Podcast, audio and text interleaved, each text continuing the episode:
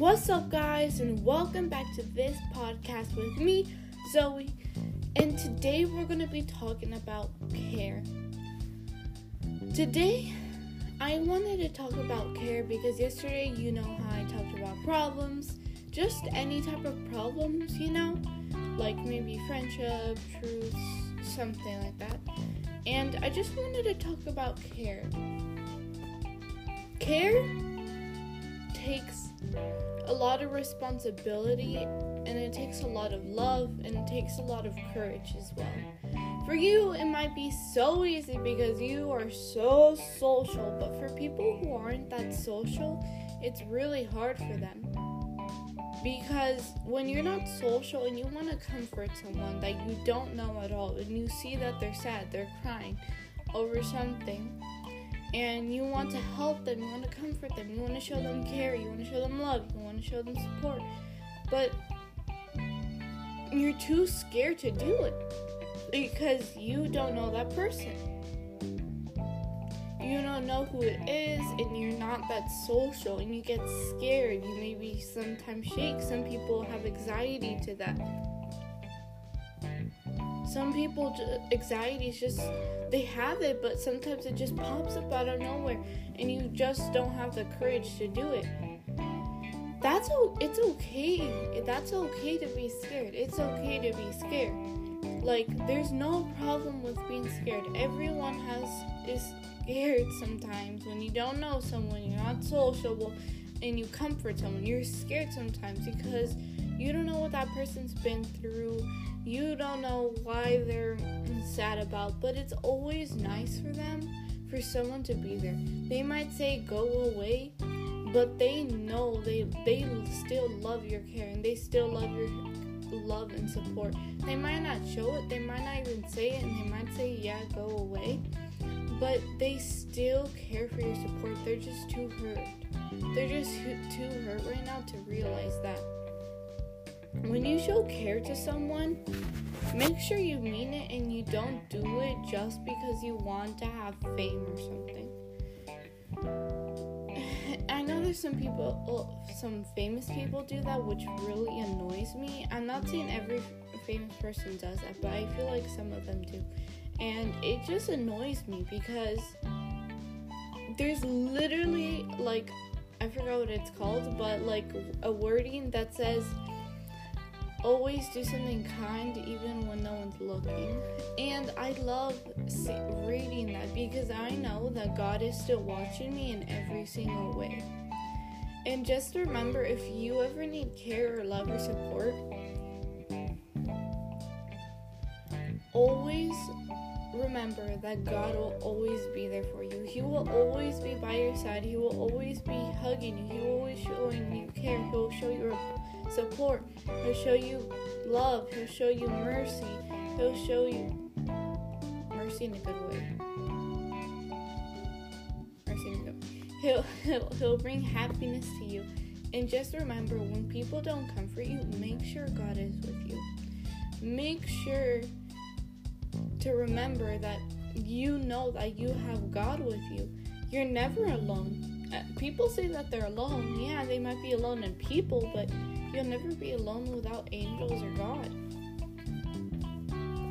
Angels always surround you. If you believe in God and you have the Holy Spirit inside of you, angels will literally be your bubble to protect you from the dangerous world. No one will ever be able to hurt you. And God will always be there for you. He'll always be watching you. He'll know the good things you do.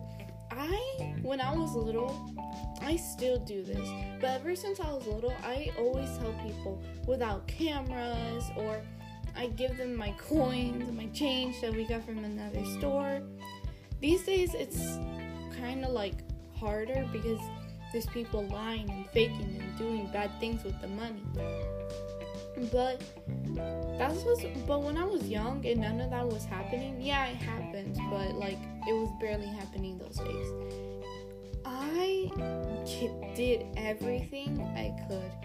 I literally still remember the day that there was this woman and with her dog. They didn't have money to buy food and her dog was hungry and she was hungry. My brother literally went into Dollar Tree because that's where we just came out of. He bought it with his last money or his change. And he bought some cheese sticks, he bought some dog food, like little they have like little tiny packets of dog food. And some even have big now now. They have like big ones now. I'm pretty sure Dollar Tree is not even gonna be like a general store anymore. I feel like they're gonna turn it into an actual store with the high prices. And he gave it all to the woman and the woman was so grateful. She couldn't stop thanking peter and i was just so happy because i love when people do good stuff but they don't record about it. They might record it in a good way to like show people like in a good way. Like they show it to like give people examples. That's what i like. They show people examples and try to teach them to help people. But people who do it for greed and good looks, that's what I hate because that's not nice. It's not kind. It's not fair. They're being on a camera. What if they don't want to be on camera? You should always ask the person if they want to be on camera first before you ever record. I feel like that's very respectful. Some people just record without even asking, and that gets me also annoyed. And I don't know, I've never seen, but maybe they even try to hide sometimes. And it gets me mad because people, those people are not doing it for the good. They're doing it for greed and they're doing it for more likes and more attention. They don't do it for good intention, which m- makes me sad and mad. Makes me feel a lot of feelings that I don't like to feel. And it's just unfair to them like they deserve happiness.